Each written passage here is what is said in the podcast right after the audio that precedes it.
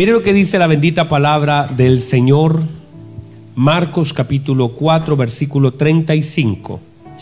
Aquel día, cuando llegó la noche, les dijo, pasemos al otro lado. Y despidiendo a la multitud le tomaron como estaba en la barca. Y había también con él otras barcas.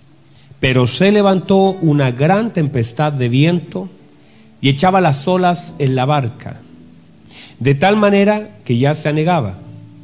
Y él estaba en la popa durmiendo sobre un cabezal. Y le despertaron y le dijeron, Maestro, ¿no tienes cuidado que perecemos? Y levantándose reprendió al viento y dijo al mar, Calla, enmudece. Y cesó el viento y se hizo grande bonanza. Y les dijo, ¿por qué estáis así amedrentados? ¿Cómo no tenéis fe? Entonces temieron con gran temor y se decían el uno al otro, ¿quién es este que aún el viento y el mar le obedecen? Muy bien. Tome asiento, por favor, mi amado. Gracias por permanecer en pie. Juanito. Me sorprendió Juanito. No estaba allá y ahora está acá. Lo ascendieron Juanito. Muy bien. Entonces, vamos a ir a la palabra del Señor. De alguna forma, durante esta, esta mañana hemos aprendido varias cosas importantes, pero todas en relación a la fe. Porque la fe, creo, que es una de las cosas más importantes que todo creyente debe aprender, profundizar y establecer en su vida.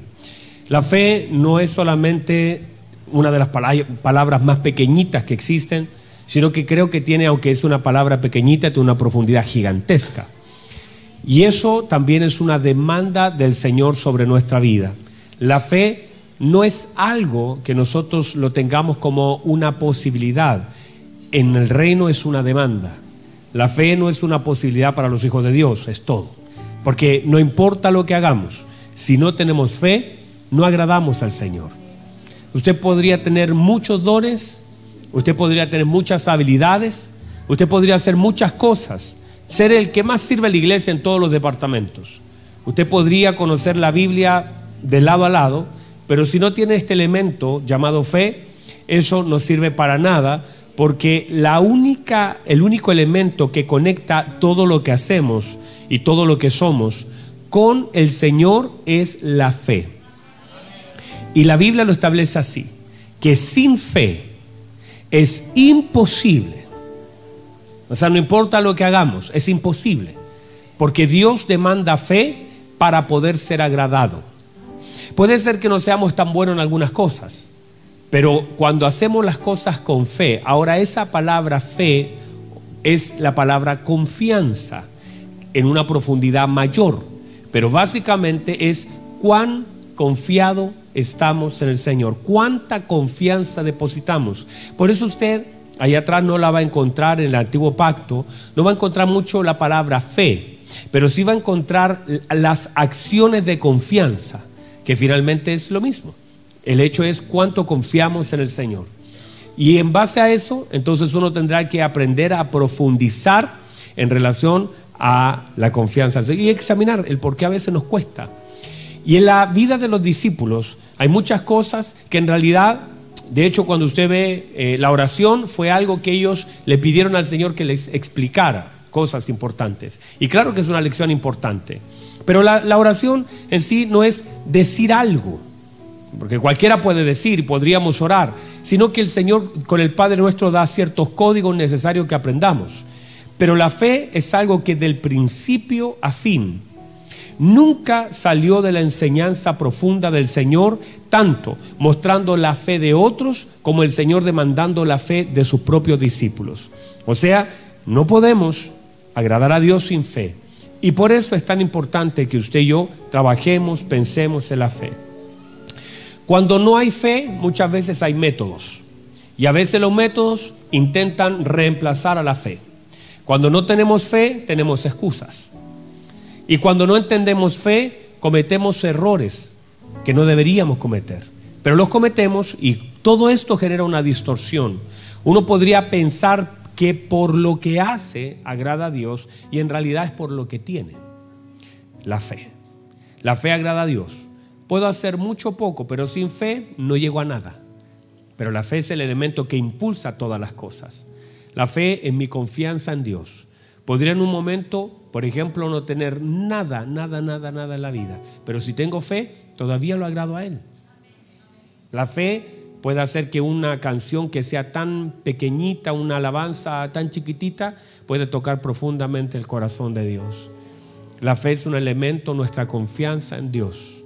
Y se nos demanda fe. No podemos dejarla fuera. Por eso es la medida que nosotros no solamente la conozcamos, porque ahí está el problema. Muchas de las cosas son distorsiones en nuestra vida. Personas que comienzan bien, terminan mal. Personas que de pronto amaron al Señor, pero terminan sirviendo por amistades. Personas que entregaron su vida al Señor y comenzaron a correr, pero luego eso se hizo solamente una costumbre, una rutina.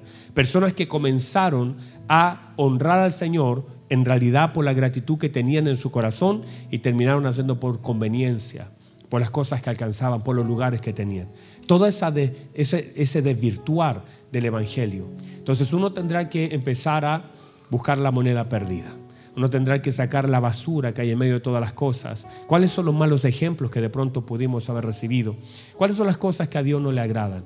Definir, míreme, definir lo que a Dios le agrada, creo que es la tarea más importante de la iglesia. Lo voy a volver a decir. Definir lo que a Dios le agrada, Juanito, es la tarea más importante de la iglesia. Porque si uno ya puede saber qué le agrada a Dios, ¿qué deberíamos hacer entonces?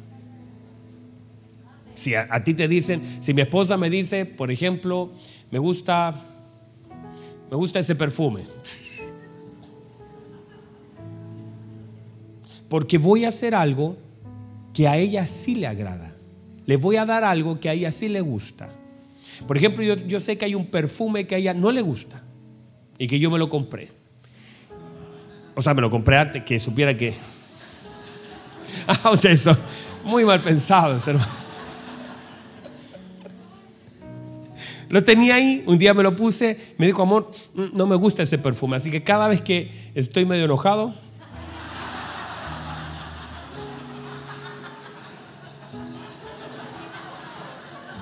cuando estoy enojado. Pero cuando, si yo quiero hacerla sentir bien a ella, ¿qué debo hacer? No voy a ocupar ese perfume y voy a tomar el que a ella sí le gusta. Porque la intención de mi corazón al amarla es agradarla. Entonces cuando la Biblia te indica que lo que agrada al Señor es la fe, entonces uno dice, voy a buscar los elementos bíblicos de aquello que el Señor me ha dicho que a Él le agrada. Y por supuesto, lo decíamos hace un ratito atrás, y quiero afirmar esto para aquellos que no escucharon nada, que cuando el Señor encuentra confianza en el hombre, el Señor exhibe esa confianza públicamente.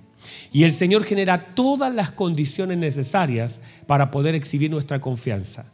Porque es lo que el Señor quiere exhibir. Cuando la Biblia dice, entra a tu cuarto secreto, pero fíjese que Dios no tiene ningún problema con hacer de tu vida algo público. Ese es un problema que tenemos nosotros en nuestro corazón, que a veces se llena de orgullo, de altivez, de arrogancia, y eso ya lo deshonra a Él. Pero Dios no tiene ningún problema. El Señor le dice a Abraham, Abraham, engrandeceré tu nombre y serás de bendición. El que te bendiga, yo lo bendigo. El que te maldiga, yo lo maldigo. Tranquilo, voy a engrandecer tu nombre. Entonces entender que Dios no tiene problema con eso. El problema lo tenemos nosotros con aquello que el Señor nos ha dado. Que a veces con tan poco nos volvemos tan orgullosos. Alguien diga amén. Con tan poquito y por eso se nos corta el agua solamente. Porque si con poquito nuestro corazón se puso altivo, no te van a seguir dando más. Pero si todo lo contrario, el Señor te suma y tu corazón cada vez está más humillado delante de Dios. Y el Señor te permitió abrir un poquito más, no sé, el salario, un puesto de trabajo, un, algo. Y usted fue humilde.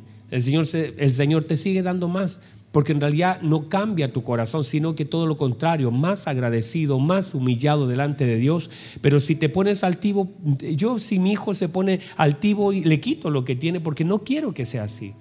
Entonces, por eso usted sea humilde. Sea humilde. No, la Biblia dice que nosotros debemos aprender de mí, que soy manso y humilde de corazón, dice el Señor. Aprendan, hay cosas que se aprenden. No solamente, Señor, ame humilde, hay cosas que se deben aprender por causa del ejemplo. Siga el ejemplo. Que soy manso y humilde de corazón. Y mire lo que dice, y hallaréis descanso para vuestras almas. Quiere decir que mucho del descanso es en realidad lo mucho de la humildad. Cuando usted comienza a ser humilde, comienza a descansar. Cuando usted aprende del Señor, encuentra el verdadero descanso. A veces nuestra altivez, nuestro orgullo, nuestra arrogancia nos impide descansar en el Señor. Pero cuando uno empieza a hacer, a buscar del Señor, por eso es tan importante que usted aprenda que todo lugar donde Dios le quiera poner, dele gracias al Señor.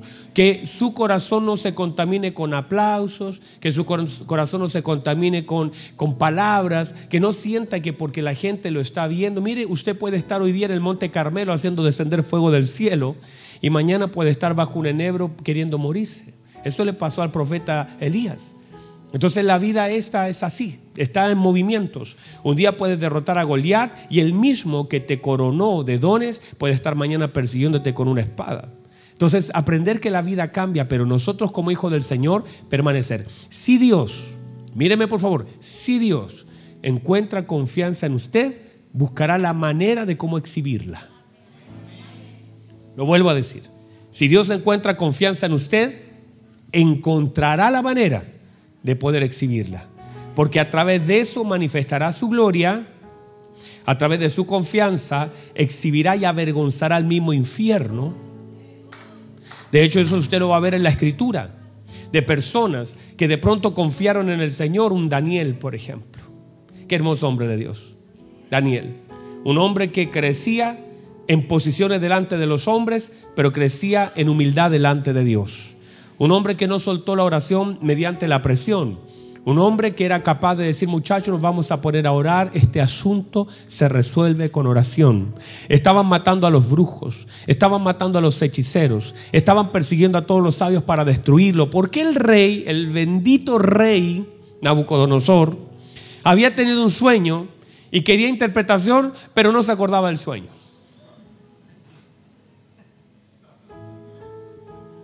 Eso, hermano, es tremendo. Y esas son cosas que uno ve en la escritura, porque José tuvo la capacidad de honrar a Dios, de interpretar un sueño. Mire, cualquiera le pudo haber, le pudo haber hecho cualquier cosa. Haber dicho que esas siete vacas flacas son siete días donde va a tener pena, qué sé yo. Pero José tenía la verdad y la verdad dio la respalda. Y la verdad se manifiesta. Entonces José le dijo, y luego no solamente José tenía la capacidad de revelar una verdad de interpretación, sino también dar la solución administrativa de esa verdad. Y lo decíamos en la mañana en algunos de los servicios, que Dios decidió pagarle a los tatara, nietos de José el servicio de José, porque el que trajo la riqueza a Egipto fue José, por causa de la administración que hizo con la abundancia que tuvieron. Y el Señor le pagó a los tatara, tatara, tatara nietos, antes de irse le pagaron el finiquito de José. Aquello de 430 años de prosperidad se lo llevó Israel. Así que usted no se preocupe. Si a usted le quedan debiendo y usted ha usado lo que el Señor le ha dado para bendecir a otro, eso de alguna forma no lo recibirá usted, lo recibirán sus hijos. Pero que se paga, se paga. Porque Dios no es injusto. Y ahí se manifiesta la justicia de Dios, de un hombre que fue la llave, llamado José, para traer la riqueza. Mire, si José no está ahí, ese pueblo se... Todos mueren de hambre. Pero José estaba en ese lugar. Y trajo no solamente interpretación, sino que revelación y administración. Eso le trajo riquezas. Egipto se enriqueció con la interpretación. O sea, un hombre que sea íntegro, que tenga revelación, que tenga capacidad, que sea fiel al Señor, que guarde su corazón. Entonces ese hombre será de bendición y hará que otros incluso puedan ser bendecidos. El tema es que no importa, mire, que si otro bendecido por lo que tú haces por él, tranquilo, hay una recompensa, una cosecha para ti también. Santo, de nadie dice amén a eso. O sea, si alguien, si tú bendices a alguien y ese alguien hermano te da la espalda, no importa. Si el tema es que a veces no, mire, y esto es muy común, no siempre cosechamos en la tierra que sembramos. Alguien dígame. Usted no siempre va a cosechar en la tierra que siembra. Por eso el Señor dice, quien le da al pobre, dice, a Jehová le presta. ¿Quien le da al pobre? Ah, le hago una pregunta. El Señor por eso dice, no vayas a pedir si haces banquete, no pidas que ellos puedan darte a ti. Tranquilo, eso es conmigo el asunto. Cuando hagas banquete, tranquilo, es conmigo el asunto. Entonces, entendamos la importancia de lo que hacemos. Y no esté pendiente de lo que hace, hágalo de corazón. Pero de toda forma, aunque usted ni siquiera lo pida ni lo piense, el Señor de toda forma, por eso aquellos hombres cuando dicen, cuando te vimos enfermo, cuando te vimos hambriento, ¿Cuándo? porque ellos no estaban pensando en una recompensa, pero el Señor se las tenía guardadas. Porque aunque usted no lo piense, ni lo quiera, ni lo demande, ni se acuerde, Dios no olvida. Por eso la Biblia dice que Dios no es injusto para olvidar la obra de nuestra mano, ni el servicio que hemos prestado a los santos sirviéndole aún. Dios no es injusto. Entonces cuando vemos a Daniel, diga conmigo, Daniel, Daniel es un muchacho que tenía confianza en el Señor absoluta, pero en un nivel de revelación tan poderoso que cuando empezaron a matar a todos los brujos y, estaba el rey diciendo, bueno, si no me interpretan, y los brujos le decían los, los, sabios y todos los que estaban ahí, le decían, pero díganos el sueño si lo interpretamos. Entonces ahí no se necesitaba un José porque un José tenía la capacidad de interpretar lo que oía. Se necesitaba un Daniel que tenía la capacidad de ver los sueños que alguien había olvidado. Santo Dios. O sea, José aquí no cabe, porque José no tenía la capacidad de acceder a los sueños, José sí, eh, Daniel sí. Daniel tenía la capacidad de conocer los sueños que alguien olvidó. Entonces los brujos no tenían acceso a eso. Sí, mírenme, están acá todavía. Ni hambre ni sueño, recuerdan. Imagínense que José, por interpretar un sueño correctamente, lo llenaron de dones, el, faraón se saca su anillo, lo pone en su mano. ¿Qué cree usted que hacen todos los demás? Diciendo, ¿y por qué no lo hice yo? ¿Por qué no se me ocurrió a mí interpretarle ese sueño? ¿Por qué no le dije algo, cualquier cosa, total, por último, algo, una cadenita de oro me gano? Pero entonces muchos quizás comenzaron a trabajar. Si un hombre por interpretar el sueño pudo traer administración, ¿No le parece que hay otras personas que comenzaron a intentar hacer lo mismo? Si tú ves a alguien que con una llave tuvo un acceso importante, si por ejemplo acá cuando no existía la palta, palta, hermanos venezolanos, se llama palta. El Señor le puso palta, se llama palta. ¿Qué aguacate? Palta, el Señor lea la Biblia, palta, dice.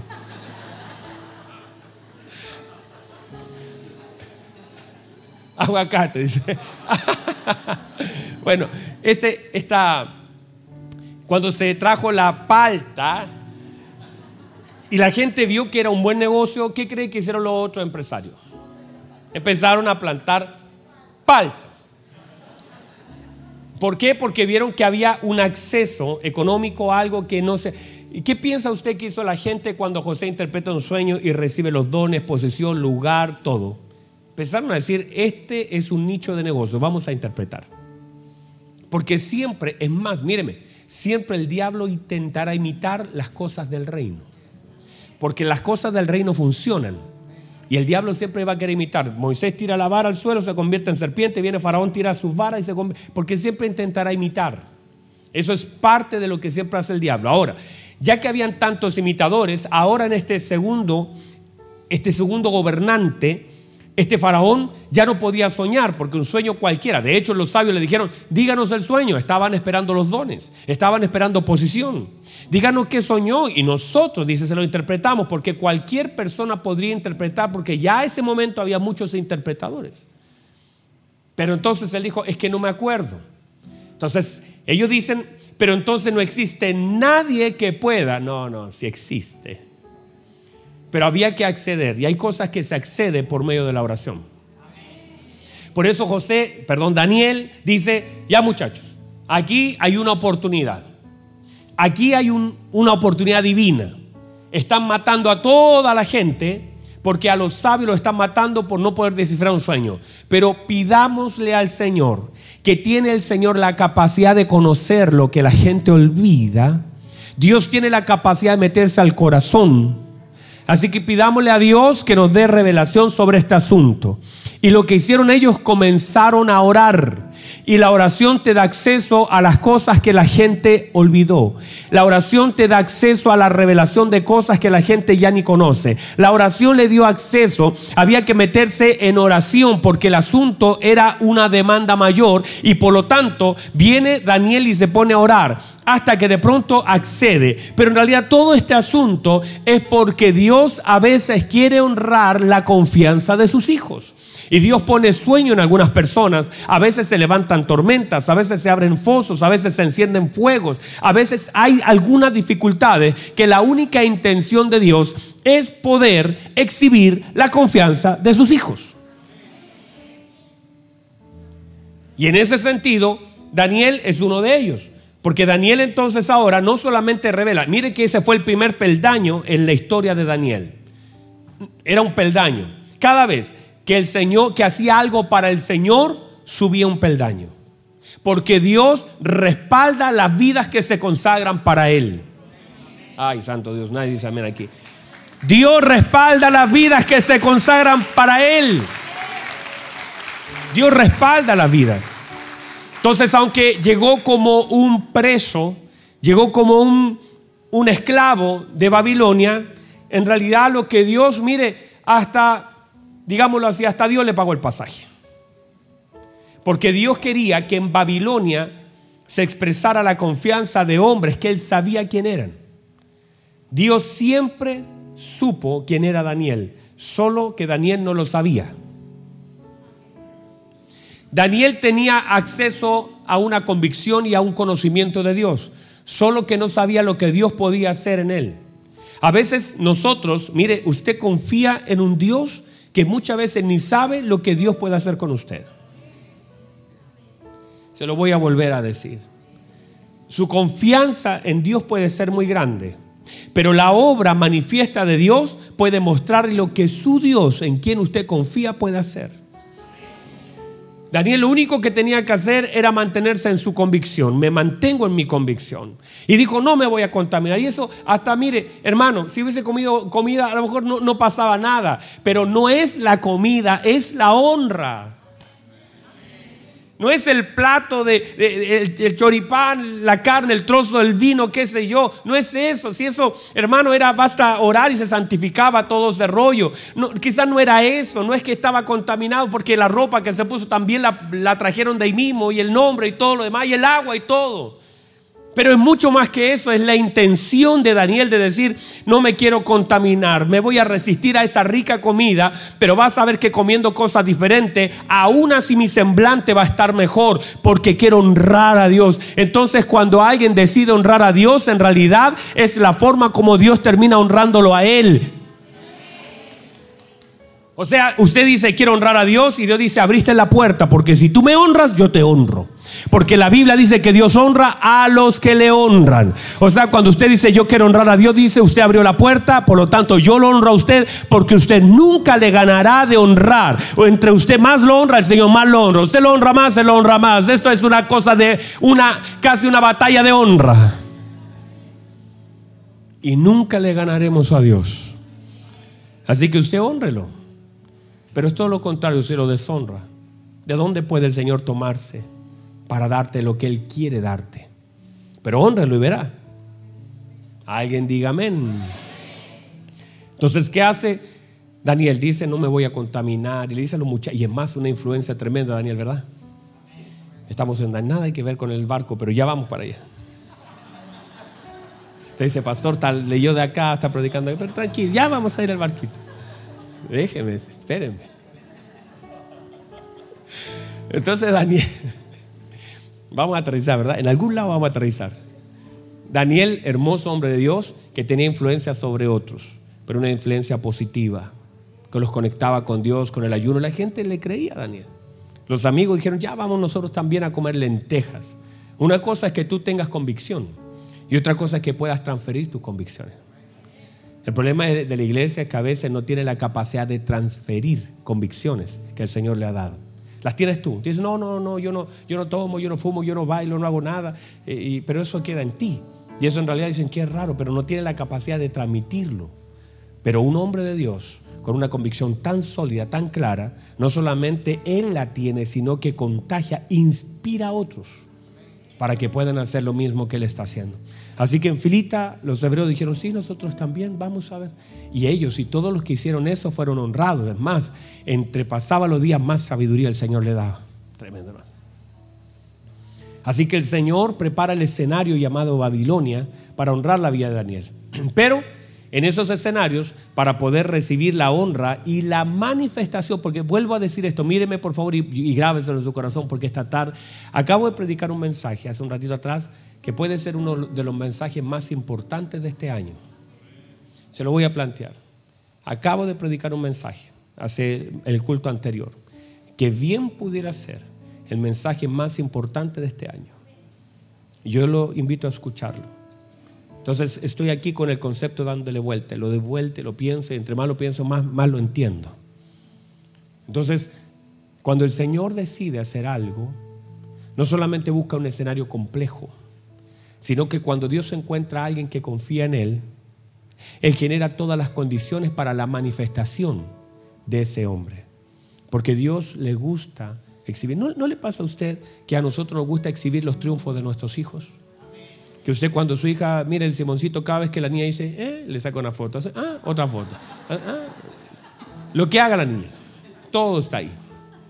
¿Pero por qué? Porque él ama a su hija y cualquier pequeño logro de su pequeña hija, él lo va a exhibir. Y cuando nosotros estamos en Cristo, usted sabe que nosotros somos manifestados en Él. Nosotros somos manifestados en Él. Por eso la Biblia dice que Ora, ora, en tu cuarto secreto y tu padre te va a recompensar en público porque el problema de la falta de exposición pública es la falta de intimidad. Usted dice, yo no sé por qué paso siendo avergonzado. Yo le voy a decir por qué, porque falta... muchas veces usted es avergonzado públicamente y no se cumple la palabra porque usted no busca íntimamente. Pero una vez que usted se empieza a buscar íntimamente, es una cosa, usted no tiene que hacer nada, usted no golpea puertas, porque Dios prepara escenario para la manifestación de los hijos que confían en Él. Usted no tiene que andar peleando lugares. Usted lo que tiene que hacer, meterse al cuarto, no con la intención de que el Señor lo exhiba públicamente. No es que salga a ver a qué me está viendo acá, qué me está sacando las fotos. No, usted se mete al cuarto a tener intimidad con papito. Usted va, abraza al Señor, lo honra al Señor, quiere honrar la vida del Señor. Usted adora al Señor, su confianza en la adoración del Señor. Y haciendo eso, el Señor va a buscar los escenarios. Ahora, míreme, los escenarios son de los más complejos que hay. Vuelvo a decir, los escenarios pueden ser los más complejos. Porque, mire, todos admiramos lo que pasó con Daniel, pero lo invito a entrar al horno, lo invito a entrar al foso. Le aseguro que si yo le digo, ¿quiere entrar al foso? No, pastor, no. ¿Qué es eso? Por eso no es que un hombre busque algo, es que Dios le impide no entrar. O sea, es Dios queriendo que entres. El punto 4 de esta palabra, que son 10 puntos que todavía no voy. El punto número 4 es, si Pedro, que era experto en la pesca, se moja el dedito y tiene alguna sospecha de viento, no se mete. Si él dice, me huele que esto, va a ser difícil, muchachos. Miren, acá la cosa está difícil porque el viento. No, no, no había ninguna señal posible de que hubiese una tormenta. Si hay una señal, algunos de ellos dicen, no, mire, no nos conviene, no vayamos, la cosa va a estar difícil, pero no habían señales. Es porque las señales no estaban ahí para que todos pudieran entrar confiadamente sin saber lo que esa sala de clases iba a pasar. Si Pedro ve una señal, deja de entrar.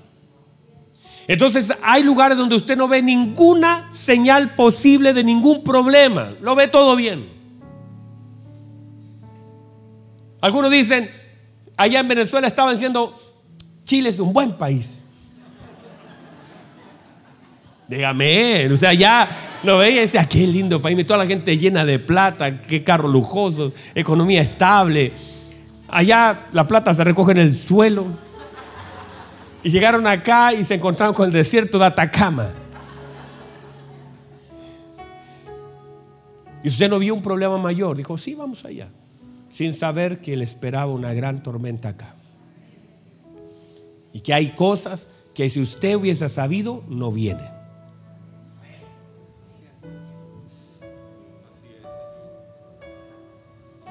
Si usted sabe lo que le espera, no va. Muchos, incluso, incluso la paternidad, si saben lo que han de vivir con los hijos, no los tienen. Nadie diga amén porque ay, todos me miraron, me hicieron así, pero no. Si usted sabe lo que significa el matrimonio, no se casa.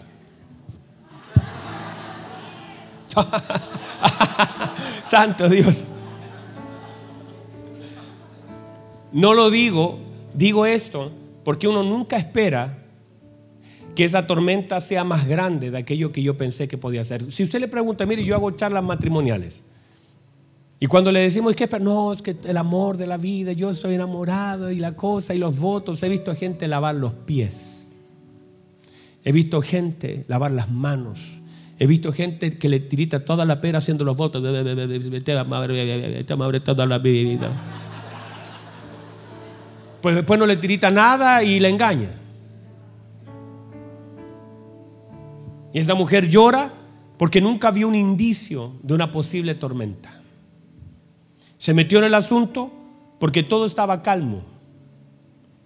Se metió a un crédito de una casa porque vio que las condiciones estaban. El tema es que llega el momento cuando las condiciones cambian. Cuando todo está bien, tú vamos, avancemos. Pero a veces en el medio de eso la, te estafaron, la empresa no fue lo que pensaste, no, el matrimonio no fue lo que soñaste, eh, antes soñaban y ahora hay puras pesadillas en el asunto. Como dijo un hermano una vez, durmiendo con el enemigo. Y agarras el perfume que no le gusta y... Pero eso son las tormentas que si tú sabes no entras. Pero mire, aquí no está, míreme por favor, aquí no está la posibilidad de evitar la tormenta.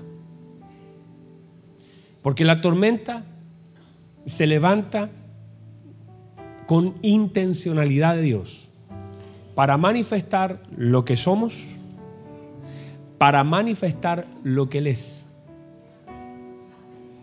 La tormenta viene a nuestra vida no solamente para mostrar nuestra falta de confianza, sino también para manifestar su gran amor. Para que en ese barquito hagamos las preguntas correctas. Para que comencemos a revisar las cosas que están mal en nuestra vida. Esa tormenta existe para que Él sea glorificado y usted sepa que aunque le faltó fe, Dios no le iba a faltar. Ay, santo Dios, me salió del Espíritu que aunque faltó fe en un momento de la vida, Dios dice, te voy a sostener igual. Esta vez no va a ser por tu fe, pero quiero que sepas que si yo voy en la barca y de algún día te falta fe, yo todavía puedo calmar esa tormenta. Hoy reciba eso, por favor. Porque Dios lo puede hacer. Y usted sabe que ya lo ha hecho. Y yo soy un testigo de eso, que a veces yo no he estado bien en alguna situación y todavía veo la mano de Dios. ¿Y sabe lo que siento ahí? Una deuda tan grande con Dios. Y le digo, Señor, usted no debería haberlo hecho. Usted me respaldó, usted hizo tal cosa y no nada que ver. A veces me ha pasado que, que yo después de estudiar tanto, y me pasó tantas veces que después de estudiar tanto, confié en mis confianza, mis estudios, en lo que yo hice, lo que dije, lo que preparé, y finalmente terminé todo avergonzado. Y hubo un momento donde simplemente no estudié, me paré y dije, voy a ver qué pasa, me paré, y el Señor hizo una cosa gloriosa, y yo quedo todo avergonzado, porque yo mismo No sé ni siquiera por qué lo hizo, cuando no tenía que haberlo hecho. Yo tendría que haber quedado avergonzado, pero parece que hubo mayor gracia, mayor manifestación, mayor poder. Pero eso me hace tener un sentido de decir, Señor, ¿quién eres? ¿Quién eres? ¿Por qué lo hiciste? Es que el hijo pródigo cuando recibe el abrazo del papá y ve a su papá corriendo como un desesperado, dice, ¿qué voy a decir? ¿Qué puedes sentir tú si lo deshonraste, lo soltaste, lo avergonzaste? Y más encima salen corriendo a darte la bienvenida, te dan vestido, te dan calzado, matan el becerro gordo. ¿Quién eres, Señor? Pero es ahí donde se manifiesta a ese Dios que a veces adoramos, pero no conocemos. Que vamos en la barca, pero pareciera que recién lo estamos conociendo.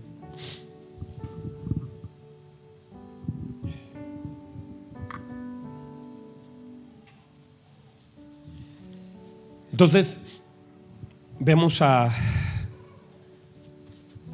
a Daniel. Ya no sé si estoy en la barca en Daniel, ya no tengo idea. Pero estoy en alguna parte de la Biblia. Y Daniel es un hombre que honra al Señor.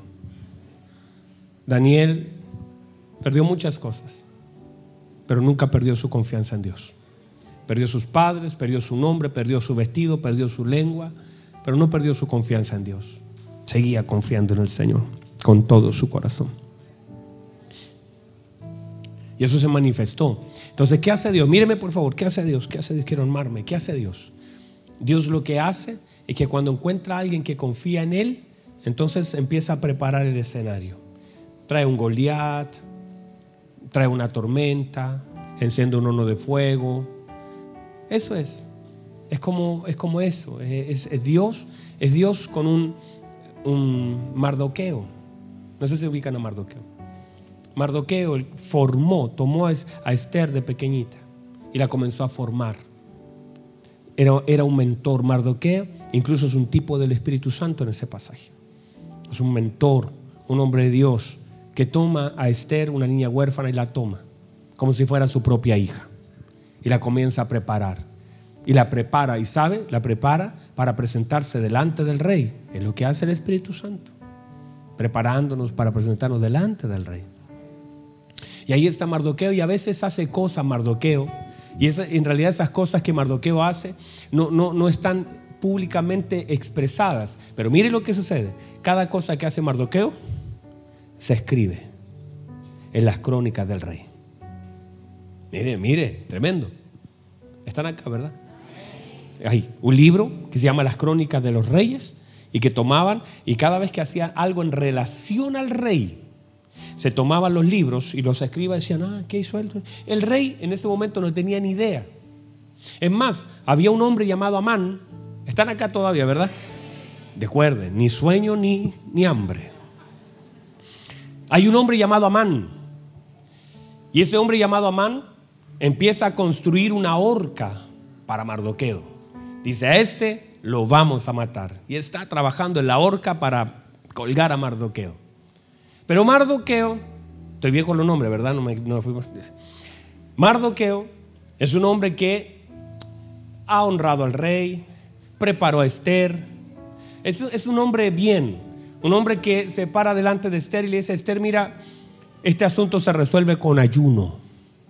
Tienes que presentarte, pero Mardoqueo tiene un conocimiento del Señor tan grande que dice, Esther, mire, usted está en el lugar, pero puede ser que usted no intervenga y no quiera entrar a intervenir. Lo que le voy a decir a Esther es esto, tengo tal conocimiento de Dios que si usted entra súper bien, aproveche su momento, porque tal vez el Señor le trajo para este momento. Sin embargo, te lo voy a plantear así, Esther, liberación de parte del Señor vendrá, ya sea que venga por su mano o venga por otro lugar, Dios de esta nos libra. Ardoqueo, hermano, su nombre, ese es su nombre de Dios tremendo. Y lleva a Esther al ayuno y a todo el pueblo de Israel al ayuno. Pero Mardoqueo hasta ese momento es simplemente un hombre que ayuda al rey, ayuda a Esther, ayuda a la gente, ayuda al pueblo, conecta con la oración, pero no más que eso, la gente no, no sabe quién es. Pero un día De pronto, en medio de esas cosas del rey, el rey, el Señor le estaba moviendo la cama. El Señor estaba moviendo la cama y el rey se movía para acá y el rey se movía para allá. Y el rey decía, que no puedo dormir, ¿qué me pasa? No puedo dormir. Y Dios ahí moviéndole la cama. Y el rey decía, voy a tener que levantarme. Se movía para otro lado, se despertaba. Y el rey dice, voy a, bueno, voy a ir a leer algo, dice el rey. Voy a ir a leer algo porque en realidad no puedo, no puedo dormir. Y se va a leer y de pronto dice, voy a leer las crónicas de, de las cosas que han pasado conmigo. Y en realidad era Dios que lo estaba despertando. Entonces él va a las... ¿Está muy fome la historia? ¿No veo raro? Va y, va al cuarto y dice, voy a... Eh, y toma un libro. Y comienza a leer las cosas que han pasado con él y se encuentra con un hombre que le salvó la vida, que lo ayudó y que él ni siquiera tenía idea. Y dice, ¿y este hombre? Y en realidad, y, va y llama a los demás, ¿qué fue de este hombre? Eh, que me ayudó, que me salvó la vida, que, que me auxilió. ¿Qué fue de este hombre? ¿Lo han honrado? ¿Lo han, eh, ¿Le han hecho algo? Ah, ¿Qué han hecho? Le dijeron, no, no hemos hecho nada con él. No, ese hombre tiene que llevarme a niño, llevar mi caballo, lo vamos a honrar, lo vamos a pasear, lo vamos a llenar de dones. Mardoqueo estaba en la casa. Mardoqueo pensó que lo que él había hecho había quedado en silencio, pero no, porque estaba escrito lo que él hizo en las crónicas de los reyes. Así que ahí estaba lo que él hizo. Y tarde que temprano ese libro se abrió y Mardoqueo fue honrado, fue paseado como un hombre de Dios y la horca que estaba preparada para él murió por aquel que la había preparado. Porque llega un momento donde Dios decide exhibir nuestra vida y nuestra confianza en Él. Hay cosas que Dios decide no ocultar, sino exhibir. Hay cosas que Dios decide exhibir. Yo no sé si hay alguien acá. Pero hay cosas que Dios decide por una gracia divina, dice, yo lo quiero exhibir. Y cuando encuentra a alguien en la iglesia, en sus hijos, que confía en Él, Dios decide preparar escenarios. El tema es que esos escenarios son aquellos que nosotros no queremos entrar, por eso no tenemos opción. Yo no he ido al gimnasio, por eso subí bajo para hacer un poquito de deporte. Es esas cosas que no son evitables sino son intencionalmente hechas por el Señor para que nosotros podamos entrar en aquellas cosas donde recibiremos honra, pero que no entraríamos si supiéramos que vamos a pasar por lo que pasamos. Entonces es como José. José recibe el sueño de que un día las estrellas se iban a doblar. Recibe una visión que los trigos se doblan delante de él. Y eso es todo. Es lo mismo. El Señor le dice, pasemos al otro lado. No más que eso. Te muestro algo. No te muestro todo. No hay viento. No hay lluvia no te muestro ni la cisterna, no te muestro la cárcel, no te muestro la esposa de Potifar, no te muestro la traición de tus hermanos, no te muestro que te vas a alejar de tu padre, no te voy a mostrar cuando rompan en mil pedazos tu vestido que con tanto amor te hizo tu padre. Cuando te los arranquen, te los llenen de sangre y tú veas con dolor lo que están haciendo con tus vestidos. Eso no te lo voy a mostrar. Te voy a mostrar dónde vas a llegar. Te voy a mostrar lo que yo voy a hacer. No te voy a mostrar la traición.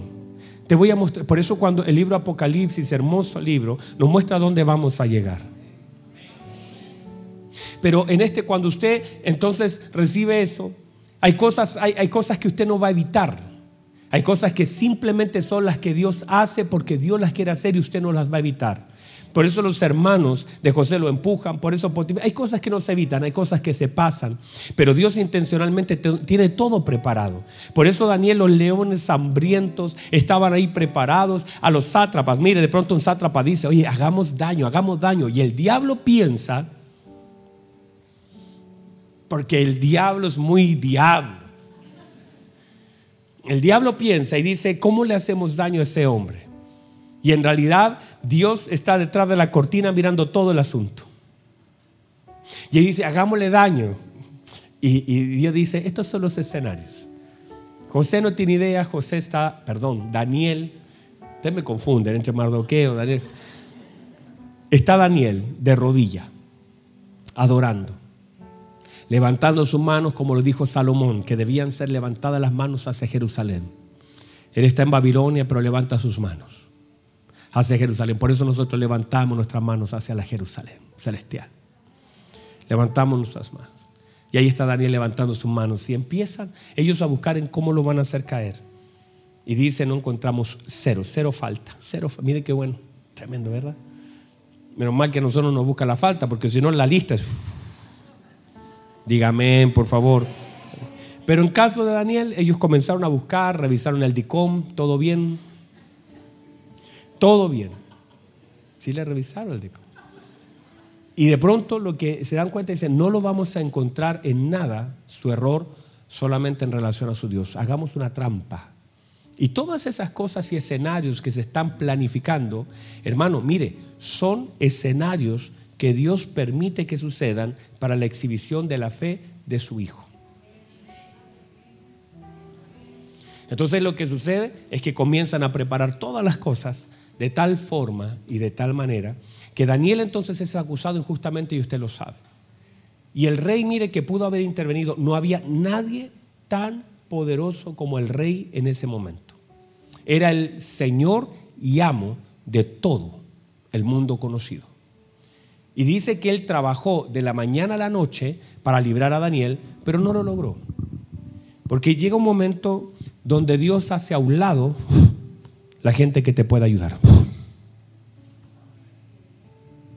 Donde de pronto el contacto que tenías, el amigo, el pituto, el gancho, como usted quiera llamarle, ese que te dijo, te voy a ayudar, te voy a ayudar, y de verdad que lo dijo en serio. Pero el Señor dice, no, usted no. y lo mueve, ya Él le cierra las manos, le tapa la boca. No, no. De hecho, usted va a ver al mismo José. Están acá todavía, ¿verdad? Al mismo José que de pronto el copero, mire el copero, José ayudó al copero y José fue certero y le dijo al copero, mira, de aquí a tres días tu cabeza será levantada y volverás al oficio que tenías antes. Y al otro le dijo, de aquí a tres días te van a cortar la cabeza, al panadero te van a cortar la cabeza, pero a ti te van a levantar, te van a restituir. Cuando te restituyan, acuérdate de mí.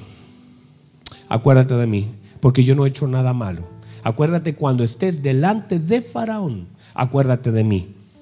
¿Y sabe lo que hace? Mire, mire, mire, esto es fuerte. Dice que el copero pone un pie fuera de la cárcel y esto dice la escritura, y el copero se olvidó de José. Tremendo, hermanos. Ni, ni ingrato que uno fuera, ¿verdad? Dice, puso un pie fuera de la cárcel y dice, y el copero se olvidó de José. En realidad lo que Dios le hizo así. No quiero que lo recuerdes.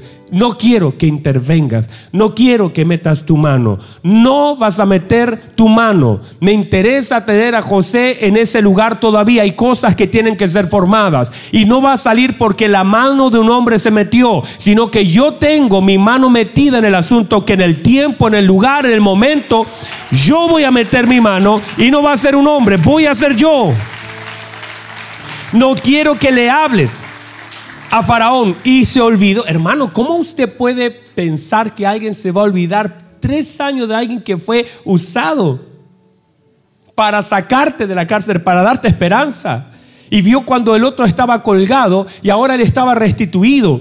Pero él, él era un zombie trabajando, sirviendo el vino, sirviendo el vino, sirviendo el vino. La gente le preguntaba, ¿y cómo te fue a la cárcel? Bien, bien. José no estaba en sus recuerdos, él se olvidó de José.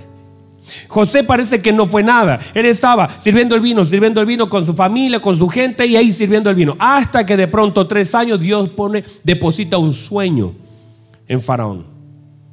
Y ahora ese sueño ya empieza a buscar, pero no es eso, es que ese sueño depositado era el tiempo del volver a recordar. Así que ahora viene el sueño y el Señor dice, ahora le saco otra vez el velo y Faraón dice, ¿y qué voy a hacer con este sueño? Y viene el recuerdo, ahora me acuerdo. Cabecita dura, dice. Me acuerdo de este muchacho llamado José. Tres años de amnesia. Y se le vuelve otra vez. Dice, hay un muchacho que me dijo todas las cosas. Es que si lo hace antes, lo echa a perder. Tenía que hacer exactamente en el momento, en el lugar y con la persona indicada.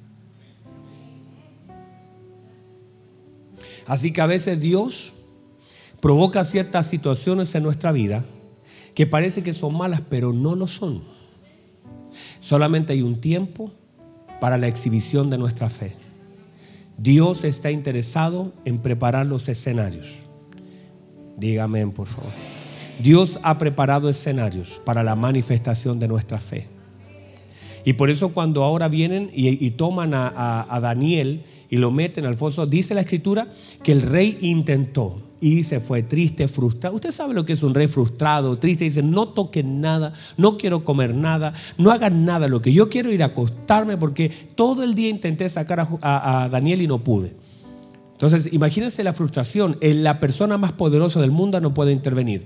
Y él dice, no pude, no pude. Pero Dios, porque Dios quería, en realidad, mire, no es que él no pudo, es que Dios quería tenerlo en los leones. Hay cosas, no es que la gente no te pudo ayudar, es que Dios te quiso tener en ese lugar. No es que no tenías amigos que no te extendieron una mano, es que Dios te quería tener en completa y absoluta soledad. Ay, no, no, es que yo no sé qué, qué pasó con, con mi familia, todos me abandonaron. No, es que Dios quiere tenerte en ese lugar. No es que la gente no te quiera ayudar. Mire, le voy a decir esto, a usted hay gente que lo ama. Ay, no, aquí no aman a nadie. Hay gente que te ama. Y aún así, aunque te aman, no te han podido ayudar. Y hay gente que, te ama y ni siquiera te ha llamado. Y gente que Dios le pone una amnesia temporal y que no te ayudan. Y aunque intenten ayudarte, no pueden porque había un día señalado por Dios para ese momento y para esa oportunidad. Y dice que el rey no pudo ayudar, así que no se enoje con la gente, porque cuando Dios quiere ayudar a alguien puede mandar un ejército si quiere. Y hay gente que te llama y dice, mira, me acordé de ti, yo no, no, no sé si a alguien le ha pasado aquí. Me acordé de ti, no, no sé, hace años no nos vemos, pero me acordé de ti. ¿Por qué? Porque Dios, cuando quiere ayudarte y si necesita mandarte un ejército, te manda un ejército porque Dios es Dios. Si quiere mandarte ayuda, manda ángeles. Dios, si hay un profeta en el desierto, Dios le manda un ángel para que le cocine una torta. O sea, Dios es Dios y puede hacer lo que quiere. Así que cuando Dios decida ayudarte, a través de personas te manda, pero cuando Dios decide que estés en ese foso solo, abandonado, haciéndote mil preguntas del por qué estoy acá, amado y querido hermano, no habrá rey que te ayude cuando Dios te quiere tener en un foso.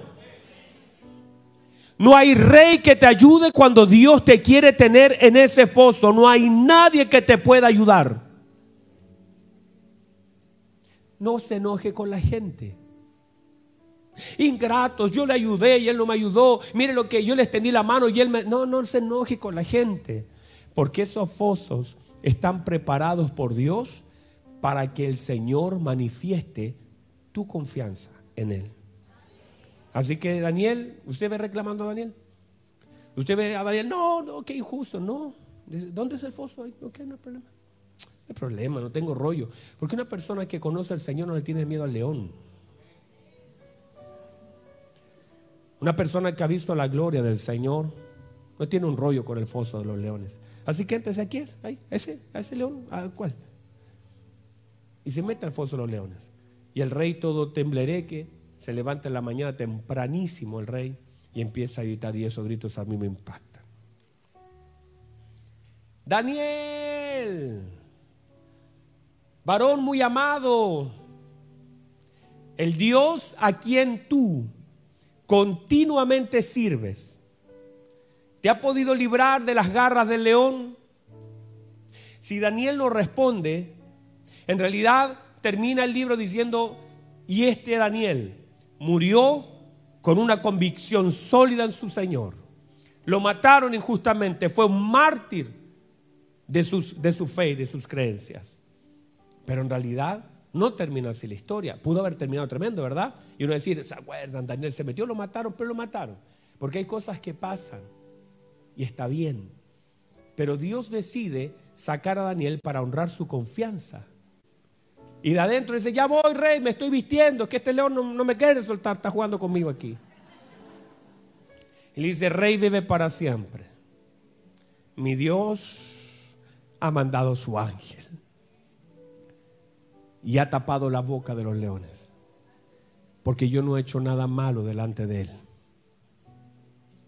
Y cuando tú no haces nada malo delante de Él, Él hace todo lo bueno delante de ti. Dígame, por favor, póngase en pie.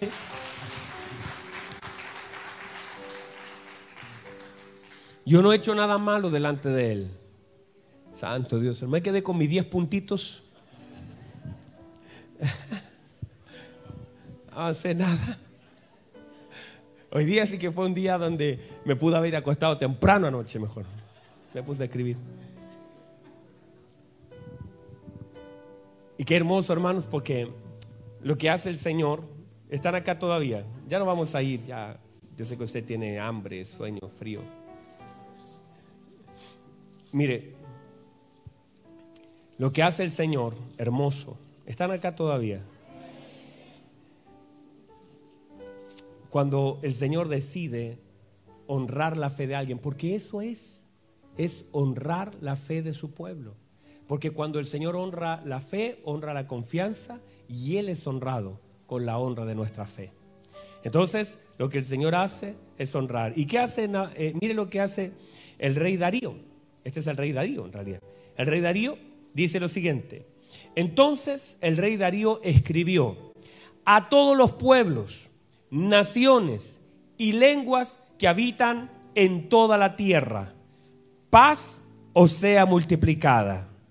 De parte mía, expuesta esta ordenanza, que en todo dominio de mi reino, todos teman y tiemblen ante la presencia del Dios de Daniel.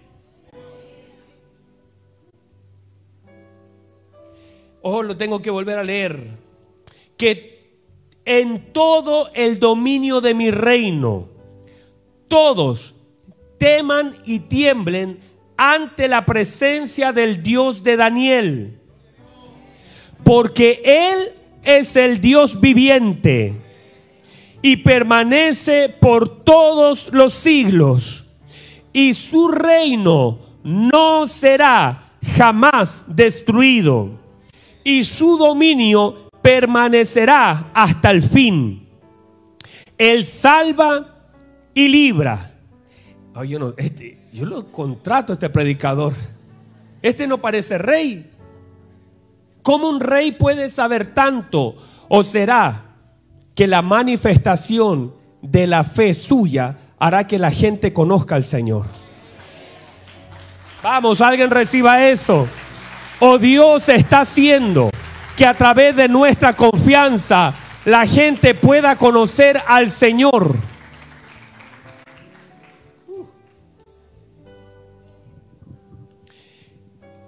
Él salva y libra y hace señales maravillosas en el cielo y en la tierra. Y ustedes deberían estar acá hace rato. En el cielo y en la tierra. En el cielo y en la tierra. ¿Cómo el rey sabe que ese Dios hace maravillas en los cielos? ¿Qué está pasando? ¿O será que al ver las maravillas que el Señor hace, se les corrió el velo para poder ver la gloria del Señor? Él hace maravillas en el cielo y en la tierra. Él ha librado a Daniel del poder de los leones. Y este Daniel termina diciendo, prosperó durante el reinado de Darío y durante el reinado de Ciro el persa. ¿Sabe lo que Mire, míreme por favor. Su confianza crecerá, las pruebas crecerán, pero la ayuda crecerá. Y la honra a su fe será exhibida públicamente. Porque usted y yo somos las cartas de Dios para la manifestación de su gloria. Así que usted, por eso hay gente que dice, oh, oh, pastor, espéreme un momentito, mire que yo ahora me comencé a congregar, comencé a buscar al Señor y crecieron los problemas. Buenísimo. Eso es exactamente lo que le estoy diciendo. Es todo lo contrario. Antes le decíamos a la gente, venga Cristo, y sus problemas serán solucionados. Venga Cristo y ya no habrá más tragedias en su casa. Bueno, el llamado es, venga Cristo para que confíe en Él y confiando en Él se meterá en un problema del cual Dios le va a sacar y va a exhibir su confianza como la aurora, como la luz de la aurora, que irá creciendo. Entre más confianza, mayor problema. Y entre mayor problema, mayor gloria. Y entre mayor gloria, mayor revelación. Y entre mayor revelación, mayor conversión. Alguien diga amén. Así que si usted está en un problema, está en el escenario correcto para que Dios manifieste esa confianza a la cual usted ha cantado, adorado. Confíe en Dios, asuma lo que tenga que asumir y espere ver la gloria de Dios porque Dios ha de manifestar su gloria. Dios ha de manifestar su gloria para que otros, viéndolo a usted, lo conozcan a Él. Para que otros, viéndolo a ustedes, lo puedan conocer a Él. Alguien diga amén. Uh. Aleluya, vamos, alguien diga amén. Porque tu vida será la inspiración para alguien más. Yo no sé si hay alguien acá, pero tu vida será la inspiración para alguien más. Tu confianza será públicamente exhibida para que el cielo pueda ver tu confianza en Dios, para que las tinieblas sean avergonzadas y para que Cristo sea glorificado. Cristo será glorificado. Por eso tenemos a un Pedro durmiendo en la cárcel. Por eso tenemos a un Pablo entrando otra vez a Listra, diciendo a mí no me pueden matar y yo voy a entrar en el lugar donde me desecharon, porque mi confianza es más grande en Dios. Mi confianza es grande en Dios. Mi confianza es grande. Así de grande serán los pruebas, pero así de grande también será la gloria y así más grande será la revelación para que mucha gente conozca al Dios en cual tú confías. Uh, vamos, adoramos. Adoramos, adoramos, adoramos.